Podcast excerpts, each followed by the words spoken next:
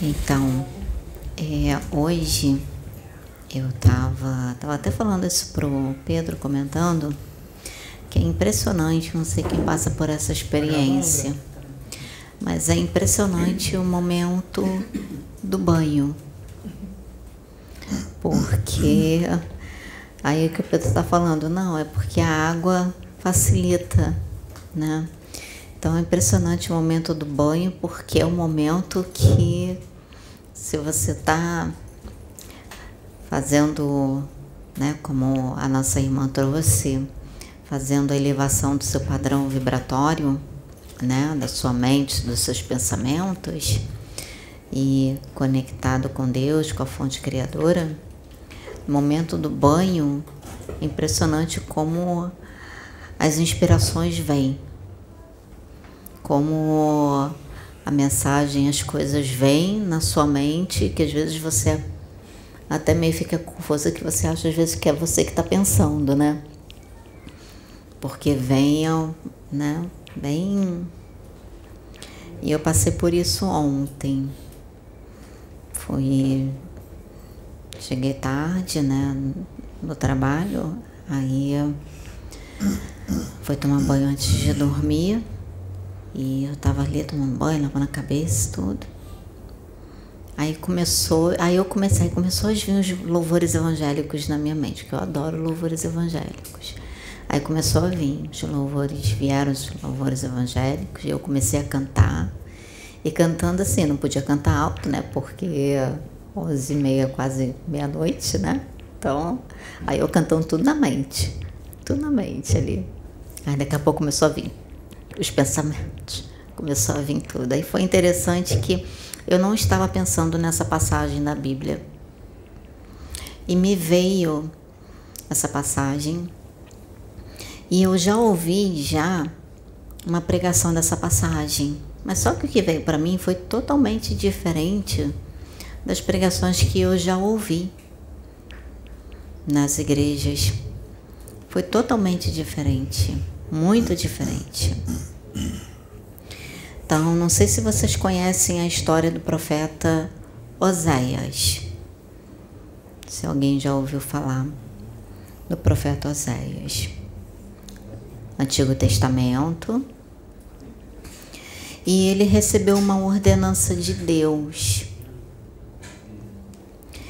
E que eu penso que foi muito difícil para ele colocar em prática essa ordenança de Deus, porque os mentores, né, hoje eles é, vem, falaram muito para a gente a questão da obediência, né, a questão do servir e da obediência. E antigamente, no Antigo Testamento, os profetas eles obedeciam a Deus de olhos fechados. Eles passavam pelo que eles passavam, mas eles não desistiam, não. Eles passavam por cima até mesmo das próprias vontades deles para poder fazer a obra de Deus, servir a Deus, para resgatar o povo, para tirar o povo da rebeldia, para abrir os olhos do povo. Então eles sacrificavam mesmo. Se a gente acha que hoje está difícil, imagina aquele tempo. Imagina naquele tempo. Então, assim como Jeremias, como Isaías, muitos outros passaram por poucas e boas para fazer a obra de Deus, foram incompreendidos. Oséias também foi. Uma das coisas que eu acho muito interessante que eu vejo, que eu tenho observado e tenho percebido, que eu tô falando, gente, é independente de religião, tá? Então, o que eu tenho observado é que nesse novo tempo eu tenho visto que Deus ele está querendo resgatar os profetas de antigamente.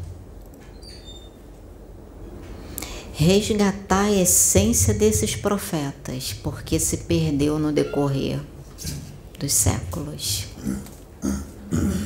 O primeiro amor foi se perdendo.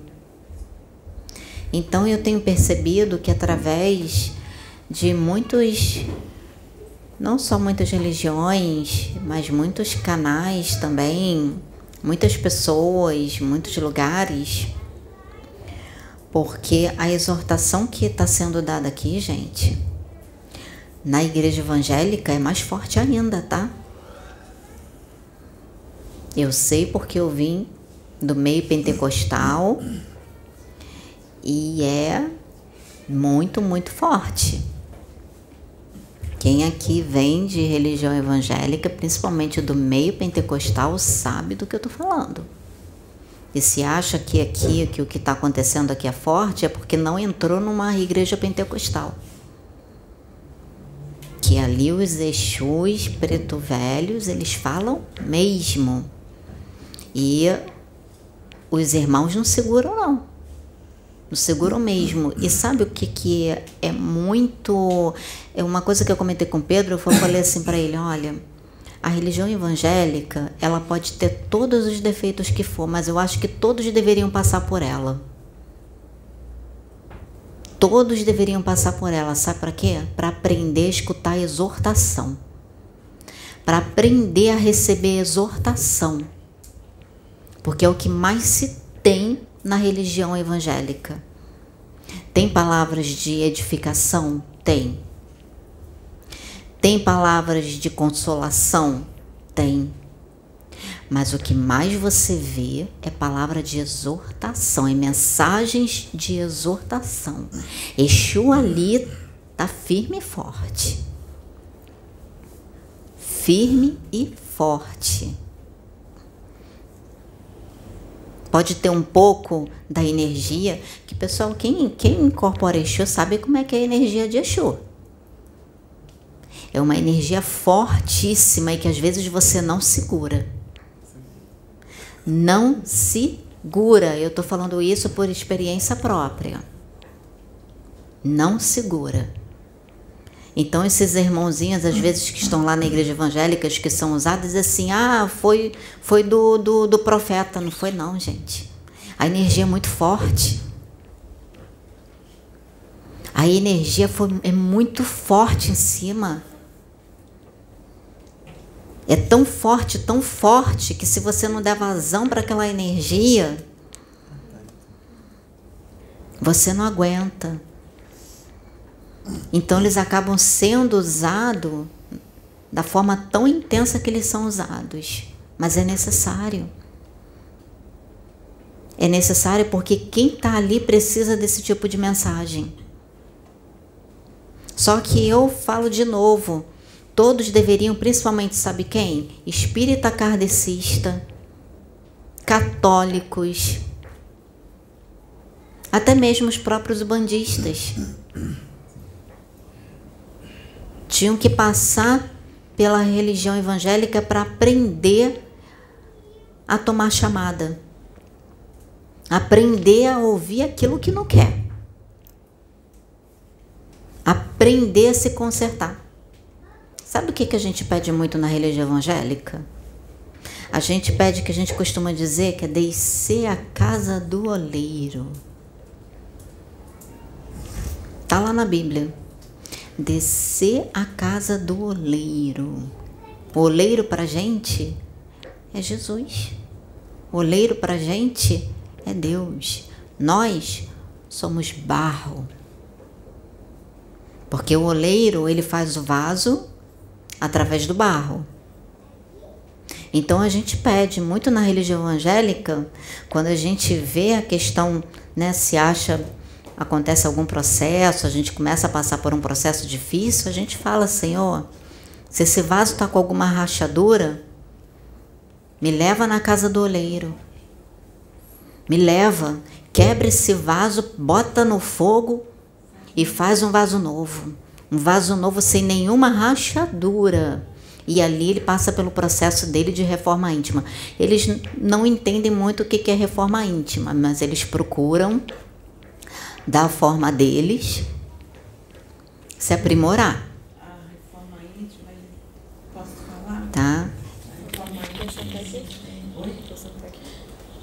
Tá gravando. Ah, tá gravando, desculpa. Não, Senta vamos. lá, senta lá, só Vem. coloca, né?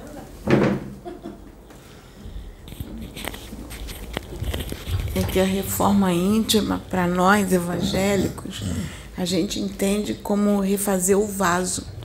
Sim. E a gente pede a Deus para fazer um vaso novo. A gente diz, Senhor, quebra o vaso, faz um novo.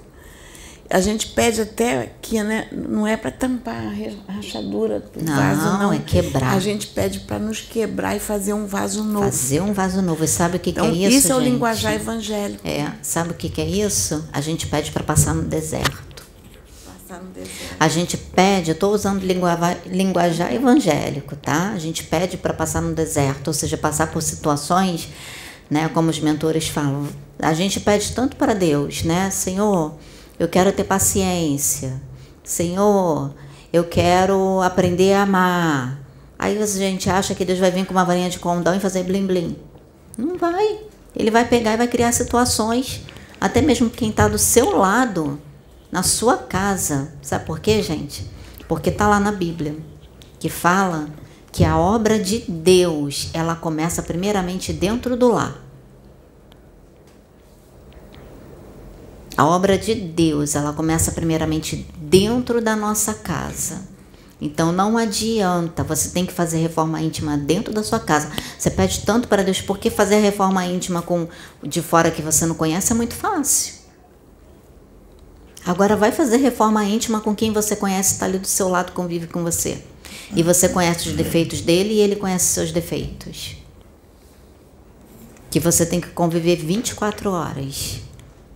Vai fazer reforma íntima assim. A gente não está pedindo para Deus nos lapidar? Então, Deus usa os de dentro de casa. Deus usa os de, de dentro de casa. Então, nós temos muito essa consciência. Lógico que agora os evangélicos que estão assistindo estão com uma expansão de consciência maior e entendendo melhor as coisas. Né? Como eu. Eu hoje, eu não deixo de ler a Bíblia, eu não deixo de estudar a Bíblia. Vocês veem que eu falo da Bíblia hoje, mas de uma forma diferente, de uma forma mais expandida, entendendo com muito mais profundidade a passagem que está na Bíblia. entendendo com muito mais profundidade o que é descer a casa no olheiro, reforma íntima. O que é passar no deserto? São os processos que Deus coloca no nosso caminho para você poder se melhorar, você fazer reforma íntima. É doloroso? É. Muito, porque você tem que abrir mão de si mesmo, de conceitos, de dogmas, enfim.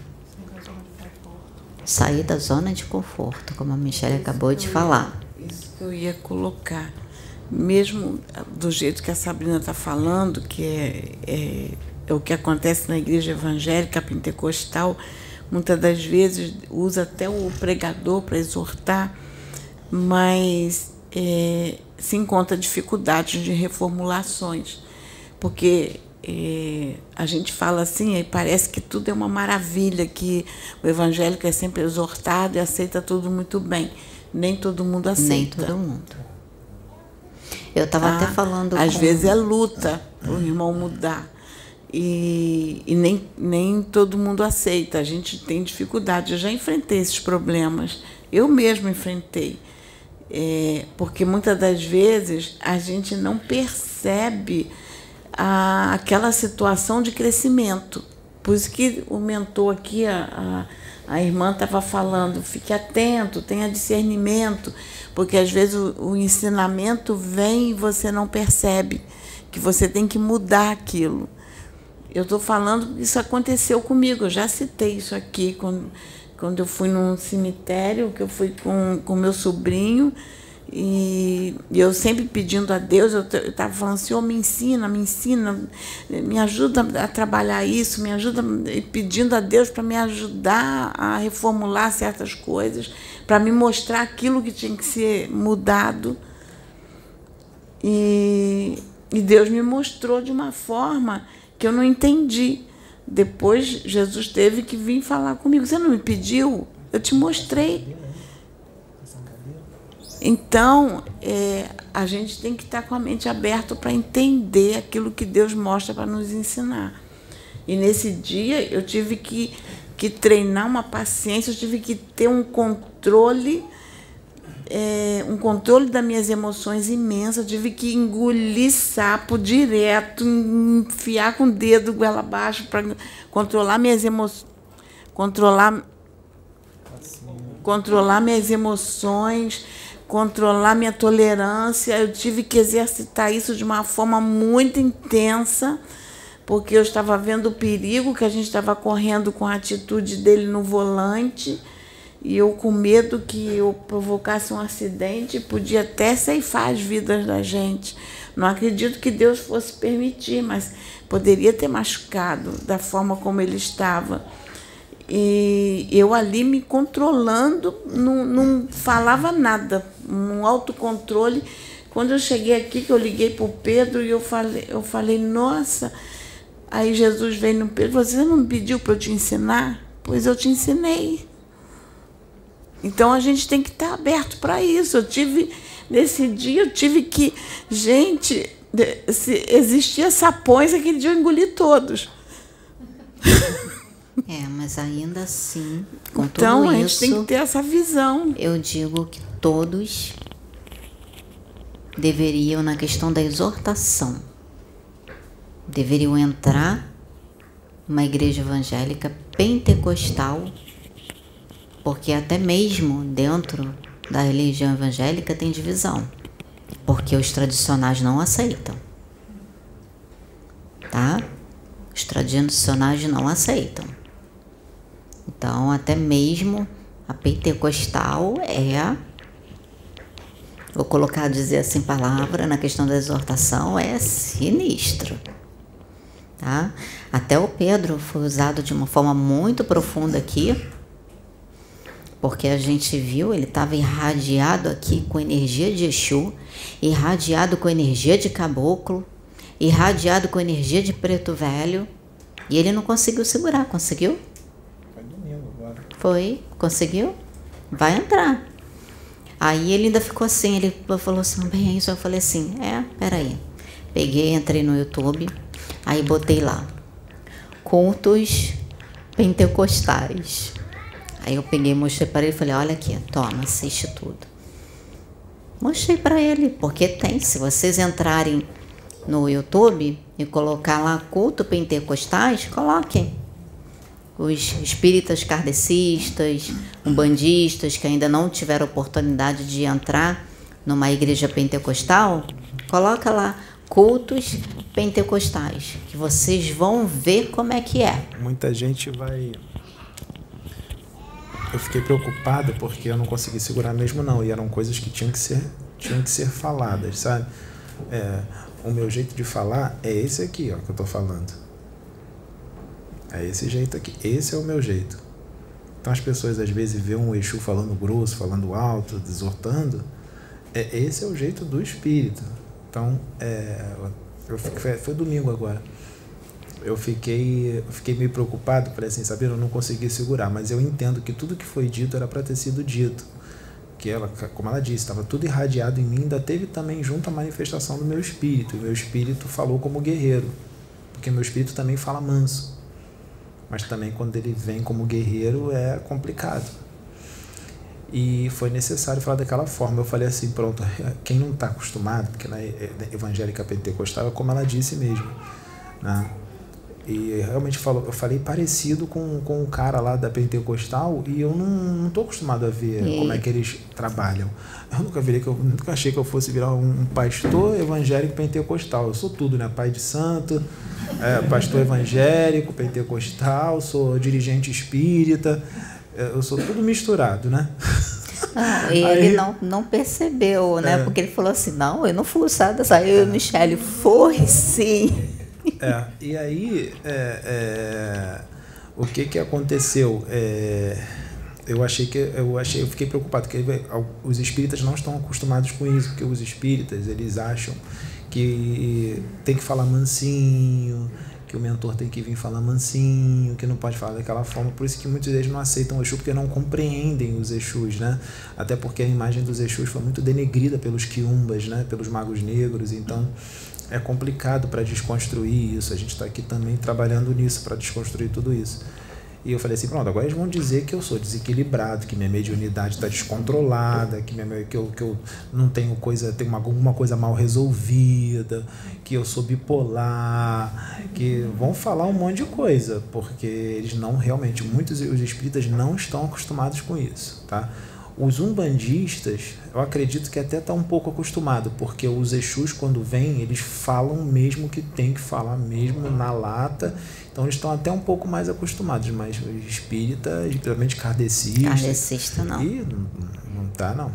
Entendeu? Não tá, não. Por isso que eu volto a falar. Tinha que. Quem estiver ouvindo assim, procura lá. Cultos pentecostais evangélicos, cultos evangélicos pentecostais. Procure e assiste um por um, que tem vários. Até mulheres, tá, gente? Estão pensando que são só os homens que são usados assim? Não, as mulheres também. Que tem mulheres até que são muito mais arretadas do que os homens. Já viu? Pois é. É, gosto o negócio na, na pentecostal, o buraco é mais embaixo. e aqui tem um pouquinho disso também. Tem um pouquinho, um pocão. um pocão. Então, gente, por que, que eu estou falando isso? Porque é, não são só vocês, para vocês terem uma ideia, é como o irmão falou da outra vez que os médios aqui da casa eles são exortados, nós somos exortados. E não é só nos vídeos que é gravado para vocês não, até entre a gente. Entre a gente em, em, em off é puxão de orelha o tempo todo que a gente tem que fazer reformulações. Eles cobram muito da gente, sabe por quê, gente? Uma coisa que eu percebo e eu falei isso pro Pedro esse trabalho aqui da Casa Plataforma de Oração você não pode estar de qualquer maneira. É como os evangélicos dizem: para trabalhar para Jesus você não pode estar de qualquer maneira. E isso é verdade. Aqui só fica, quando a gente fala, só, só vai ficar os fortes. Os fortes que a gente se refere é aqueles que verdadeiramente querem fazer a reforma íntima. Esses são os fortes. Não é porque é melhor não, mas os fortes é verdadeiramente quem quer se modificar. É, posso falar um negócio rapidinho? Teve gente, teve médiums que já vieram aqui que tem o dom da clarividência, de ver os espíritos. E isso já se repetiu. Foram vários médicos que falaram a mesma coisa. Olha, eu entrei aí na plataforma e eu vi, eu já entrei em muitos centros espíritas, já entrei muito a Umbanda e, e eu nunca tinha visto isso. Poxa, eu entrei na plataforma, eu vi anjos, vi arcanjos voando para lá e para cá na plataforma e tal. É, até extrater... aqui tem muito extraterrestre também, né? Seres de outros mundos aqui trabalhando. É, Aí eu falei assim, aí tem gente que fala assim, nossa, deve ser lindo, maravilhoso trabalhar na plataforma, porque Jesus está lá, os arcanjos estão lá, os anjos estão lá. Gente, aí tá, aí fala assim, ah, eu quero trabalhar lá. É, cuidado, hein? Cuidado, porque o anjinho é bonitinho, o arcanjo é bonitinho, só que eles pensam a nível de angelitude, tá?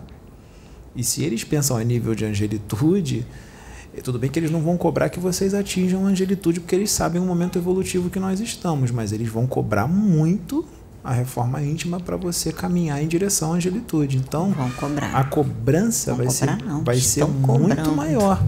Entendeu? Às vezes a pessoa fala, ah, quero ir lá porque lá está Jesus, está os arcanjos, tá... cuidado, porque a cobrança vai ser muito maior, porque esses espíritos eles vão exigir uma postura e outra, o ego vai ter que tá, jogar o ego no lixo as suas vontades pessoais, seus interesses pessoais, vai ter que jogar no lixo. Você vai ter que pensar como Deus. Como é que é pensar como Deus? Não é só em você, é pensar no coletivo, pensar em todos. Você vai ter que renunciar a sua vida em prol do coletivo.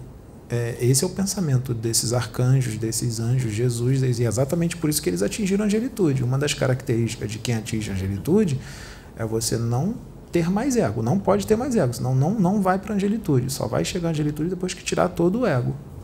Vai ter que pensar no próximo. Por isso que esses espíritos, acho que eles ficam paradinhos, curtindo um céu eterno. Não, eles ficam trabalhando em prol de humanidades desse planeta, de outros planetas, eles não param. É o tempo todo ajudando humanidades a evoluírem. Tá? Então, não pense que é mar de rosa, não, que a cobrança, esses espíritos estão aqui? Estão, mas a cobrança vai ser muito maior. Vai sim. Uma, uma outra colocação importante, o Pedro tocou no assunto interessante. É, em muitas igrejas pentecostais, em que o trabalho é sério, os irmãos estão ali com seriedade, estão se esforçando. Muitos irmãos veem anjos dentro da igreja. Muitos irmãos, tanto que falam, e eu vi um anjo, estava com assim, assim, assim. Aí não sabe explicar direito, vê a irradiação, diz que era uma asa imensa. E, e, e falam, eles vêm dentro da igreja. E quem, quem ele, aqueles que têm dom de visão, aí, que na nossa religião a gente fala que são, são dons, né? Que é a mediunidade que consegue ver, eles vêm, eles veem Jesus. Então isso não é só porque é aqui, não. Jesus, os anjos vão estar em todos os locais que estejam se esforçando e fazendo um trabalho sério em reformulação. É ajudar. Exatamente. Por isso que eles estão aqui batendo para que, que mudem, para que as casas comecem a se movimentar, que a mudança de, de, é, de reforma íntima, porque os anjos, Jesus, adoram estar dentro das casas ajudando. É, eles isso... vão estar sempre. A gente é que tem que buscar eles. Porque se a gente acha que Jesus tem que estar lá separado e, e ele vai fazer, vai olhar para a gente, por favor, porque ele não pode, não pode ser é, é, acessível, isso aí é, uma, é, é um erro nosso. Porque é, o evangélico tem a visão que ele vai direto a Deus, vai direto a Jesus. A gente faz isso, a gente vai direto a Jesus. Não precisa de intermediário, a gente vai direto, a gente pede, a gente clama. A gente... Então, é, é, fez uma reforma, tá, tá, como o apóstolo Paulo fala, sejam meus imitadores, assim como eu sou de Jesus. Se você está imitando Jesus, está andando, está vendo ele, ele vai estar tá onde você está. Ele vai estar tá contigo, ele vai estar tá dentro da tua igreja. É, Jesus e, é isso, gente. E para fazer, gente, a obra de Deus tem que ser com muita dedicação. Você tem que se dedicar. Tudo que foi falado aqui. Estipularam mais um dia pra gente. Pela irmã, exatamente. Como Pedro falou, já estipular, estipularam mais um dia. E me veio essa passagem do profeta Oséias. Por que, que eu falei que na minha concepção, na minha concepção, é, aquilo que Deus ordenou que Oséias fizesse, eu penso que foi muito difícil para ele? Sim, foi, porque assim como é difícil para todos nós, porque nós criamos expectativas diante daquilo na vida que a gente quer, só que nós temos que entender que alguns vieram com chamados, alguns já vieram com planejamento, já veio com todo o planejamento, principalmente na parte espiritual. Principalmente na parte espiritual. E assim foi com Oséias, como foi com Jeremias, com Isaías, com Neemias, com Elias com Jesus, João Batista, Paulo. Paulo, durante muito tempo, viveu a vida como ele queria, mas quando o chamado chegou, não teve como fugir dele. E é isso que acontece com a gente, que quando quem vem com uma programação ou um chamado, tanto faz, que é a mesma coisa, você não tem como fugir dele. Não tem como fugir. Se você não vai pelo amor, você vai vir pela dor. Pode demorar o tempo que for, mas você vai ser trazido de volta. E Deus é tão infinitamente misericordioso e amoroso que primeiro ele nos dá a oportunidade de nós virmos pelo amor. Ele apresenta o chamado, ele apresenta o planejamento para gente. E diz assim: é isso aqui que foi acordado no plano espiritual, é isso aqui que você veio para fazer. Ele apresenta, ele mostra, usa os irmãos, os mentores, todos e mostra isso aqui.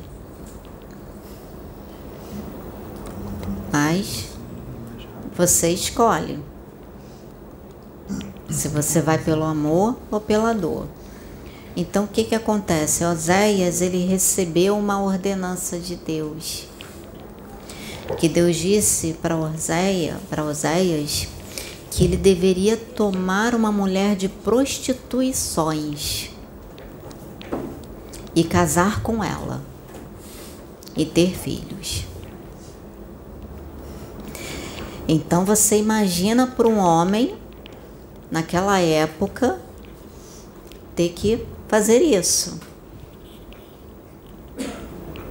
Imagina para um homem, eu fico me colocando no lugar de Oséias. Na Bíblia não relata, mas eu penso quanto que ele deve ter conversado ali com Deus, porque a gente faz planejamentos. Mas quando Deus vem e fala algo, que chega a hora e Deus fala algo, você faz a, a gente tem que fazer a nossa escolha. Oséias fez a escolha dele. Oséias escolheu obedecer a Deus. Mas eu também penso que muita gente só aborda a questão de Oséias. Mas e a, vamos colocar assim, a mulher de prostituições? Porque a gente sabe que quem estudou a Bíblia no Antigo Testamento, para a mulher naquela época era muito difícil. O machismo naquela época era muito grande. Muito. E para a mulher naquela época era muito, muito difícil. Então eu fico imaginando para essa mulher ela ter ido para prostituição, eu fico pensando nisso. Eu fico ouvindo tudo isso na minha mente. Para essa mulher ter ido para prostituição, ela devia estar tá passando muita fome, tendo muitas dificuldades e não teve alternativa. Só que, gente, a gente tem que colocar o seguinte, que veio para mim, porque ali na Bíblia fala a questão da nação, a questão do povo, né? Da rebeldia, de tudo. Tem isso também? Tem. Que Oséias foi, Deus usou mostrando através de Oséias tudo que ia acontecer com o povo por causa da rebeldia. Então, mas me veio o seguinte pensamento. Porque às vezes, gente, quando você passa por uma situação na vida, em muitos lugares, vocês já viram, em muitos lugares que uh, mulheres que são forçadas a essa situação, né? Acabam sendo forçadas a isso. E eu vou além. Às vezes a gente passa por situações em que a gente se vê é, situações assim, porque é algo que você não teve uma escolha, você não teve uma escolha, você teve que passar por aquilo por falta de escolha. Então, o que veio na minha mente foi: isso acontece com muitas pessoas. Então, vamos nos colocar no lugar de vou colocar assim um idoso. A pessoa idosa, quando ela chega numa certa idade, ela deixa de ter a utilidade que antes ela tinha. Né? Ela deixa de ajudar, ela pelo contrário, ela necessita de cuidados, ela necessita de você zelar por ela. Assim como a pessoa que é deficiente visual, assim como a pessoa que está de cadeira de roda.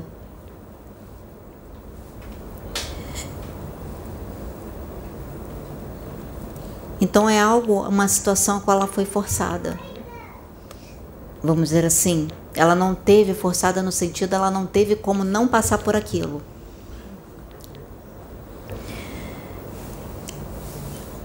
E ter que aceitar porque não tem outra alternativa, não tem outra perspectiva. E assim foi, eu esqueci o nome dela. Foi com essa mulher a qual Oséias tomou.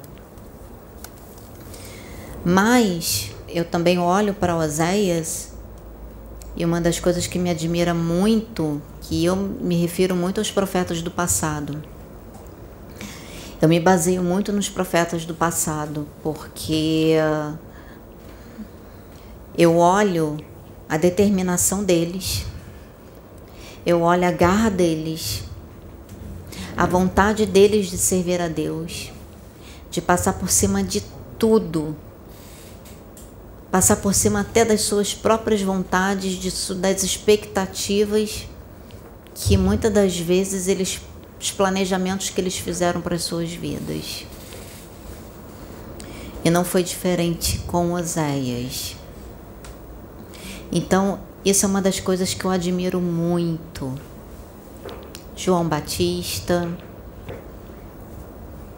Jesus, e assim como muitos médiums que passaram aqui pela Terra e deixaram a sua marca nesse sentido, de terem abdicado da sua vida, da sua existência, vamos dizer assim, existência na questão das suas vontades e ter só vivido para a obra de Deus.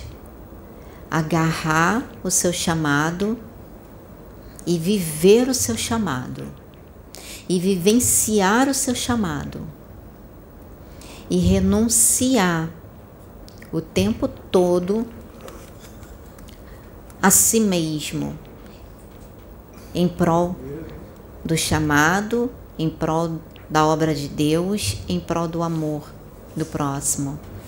Eu conheci pessoas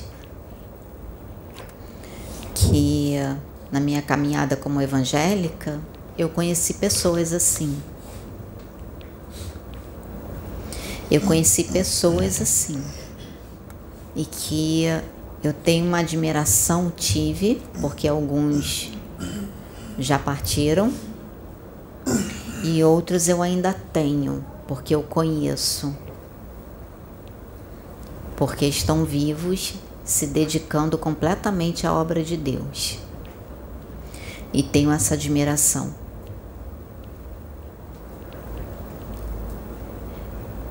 Então eu acredito que são nessas pessoas que a gente tem que se espelhar. Nós não só nós que temos, que estamos aqui, cada um de nós aqui que nós fomos chamados, nós temos que nos espelhar e dar o nosso melhor para Deus. E trazer o chamado de Deus para dentro de nós. Trazer aquela programação, aquela programação para dentro de nós e vivenciar essa programação. Não é só experienciar, é vivenciar. Vamos passar por lutas? Vamos. Vamos passar por muitas dificuldades? Vamos. Vamos chorar? Vamos, mas também uma coisa que os mentores falam o tempo todo, e eu percebo isso, que quando você passa pelas experiências e você se entrega verdadeiramente ali para aquilo que você foi chamado, você vivencia, não tem dor, não tem tristeza, que seja maior do que a alegria do mover que está sendo feito ali, do que a alegria de você ver vidas sendo alcançadas, do que a alegria de pessoas chegarem e de falar, falar para você o quanto que você está fazendo a diferença na vida dela. E isso te dá mais força ainda para você continuar, para você abrir mão cada vez mais de si.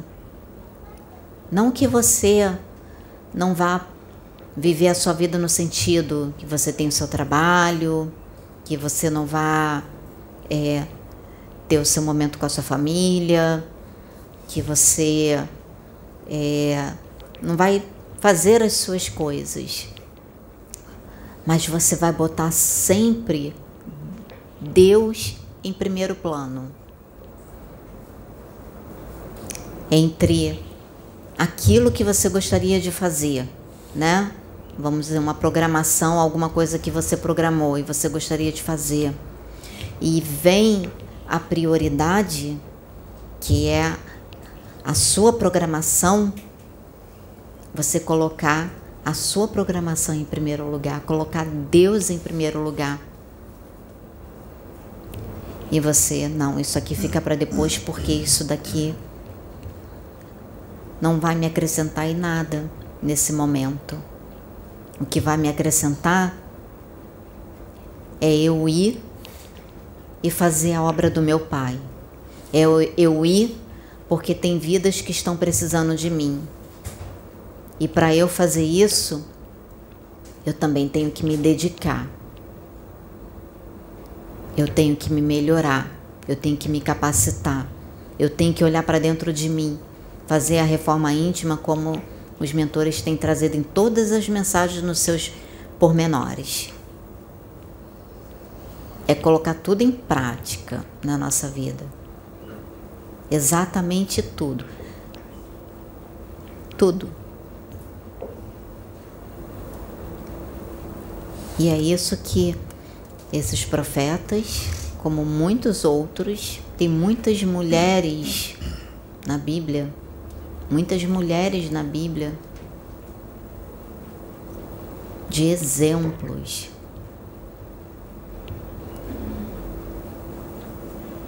Exemplos Esther, Ruth. Botei esse nome na tua boca agora. Olha, ela vai falar Ruth. Fala Ruth. Ela fala Ruth. Raquel. Muitas outras, muitas, muitas outras. Para quem conhece a história de Esther, Deus fez um mover muito grande através de Esther numa nação. Deus livrou uma nação por causa do temor de Esther, temor a Deus. Esther, no fundo, no fundo, queria algo totalmente diferente para ela, mas Deus levou ela até o propósito dela, até a programação dela e ela tinha que casar com uma pessoa que no fundo, no fundo, ela não queria. Ela não, não teve como fugir da situação. E ela abraçou. Ela olhou, ela viu, porque o temor que aquela mulher tinha por Deus. Leia o livro de Esther para vocês verem o temor que ela tinha por Deus, o amor, quando a gente fala temor, gente, é o amor. Que o temor, ele envolve tudo, ele envolve obediência, ele envolve amor, ele envolve confiança, ele envolve fidelidade, ele envolve reforma íntima. Como a gente diz, né, tem uma passagem que diz que o temor a Deus ele é a base de todas as coisas. Princípio, perdão, princípio de todas as coisas. O temor a Deus. Então ela vivenciou. E ali, no processo, né, ela ter abraçado o propósito dela, ter abraçado a programação espiritual dela, ela foi fazendo a diferença até mesmo na vida do rei. Ela foi mudando o rei, o modo dele de ver, o modo dele de ver as coisas. E durante muitos anos, Esther é que era o conselheiro do rei nas batalhas. Ela aconselhava ele.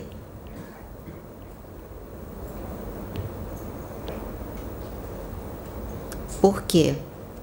Porque ao invés de rejeitar, ela abraçou, ao invés de repudiar, ela amou. Assim também com Ruth. Tem a história de Ruth, Ruth e Noemi. Ruth não abandonou Noemi. Noemi estava idosa, velhinha, perdeu o marido e ainda perdeu o filho, perdeu os dois filhos. Tinha a Ruth como sogra e tinha uma outra. Nora, é, perdão, Nora, tô me enrolando aqui. Tinha a Ruth como Nora, ainda perdeu, ainda tinha outra. Ela liberou as duas. Que, o que, que ela ia poder dar para elas? A outra seguiu o caminho, resolveu voltar. Mas Ruth não. Ruth disse para Noemi: Eu vou ficar do seu lado e vou ficar cuidando de você. Para onde você for, eu vou. Que, que aconteceu? Porque era o que ela tinha que fazer. Era o propósito dela. Era a programação dela e ela abraçou. Ela poderia muito bem ter ido embora, como a outra fez. Mas ela não. Ela ficou ali do lado de Noemi. Noemi já velhinha, não podendo trabalhar, não tendo perspectiva nenhuma. E Noemi orientando ela no que ela tinha que fazer e ela ali trabalhando para pegar alimento para ela e para sogra, para ela e para sogra. Até que tudo aconteceu, aí ela conheceu Boaz, passou por todo um processo, seguiu as orientações de Noemi, né? Ela foi exaltada.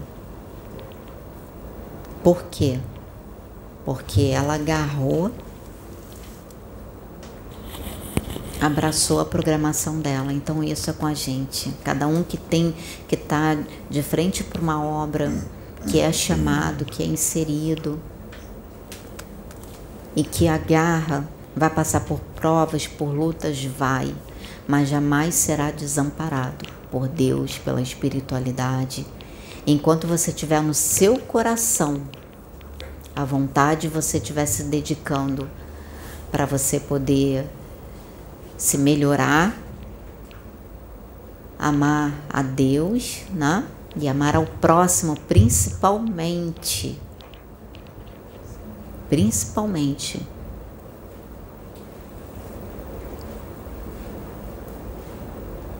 Então foi essa passagem que me veio assim para eu falar, diferente do que eu já ouvi de pregações a respeito de Oséias nas igrejas. E me veio isso que veio muito mais coisas, mas como o tempo é curto. E... Eu tenho uma música para finalizar a pregação.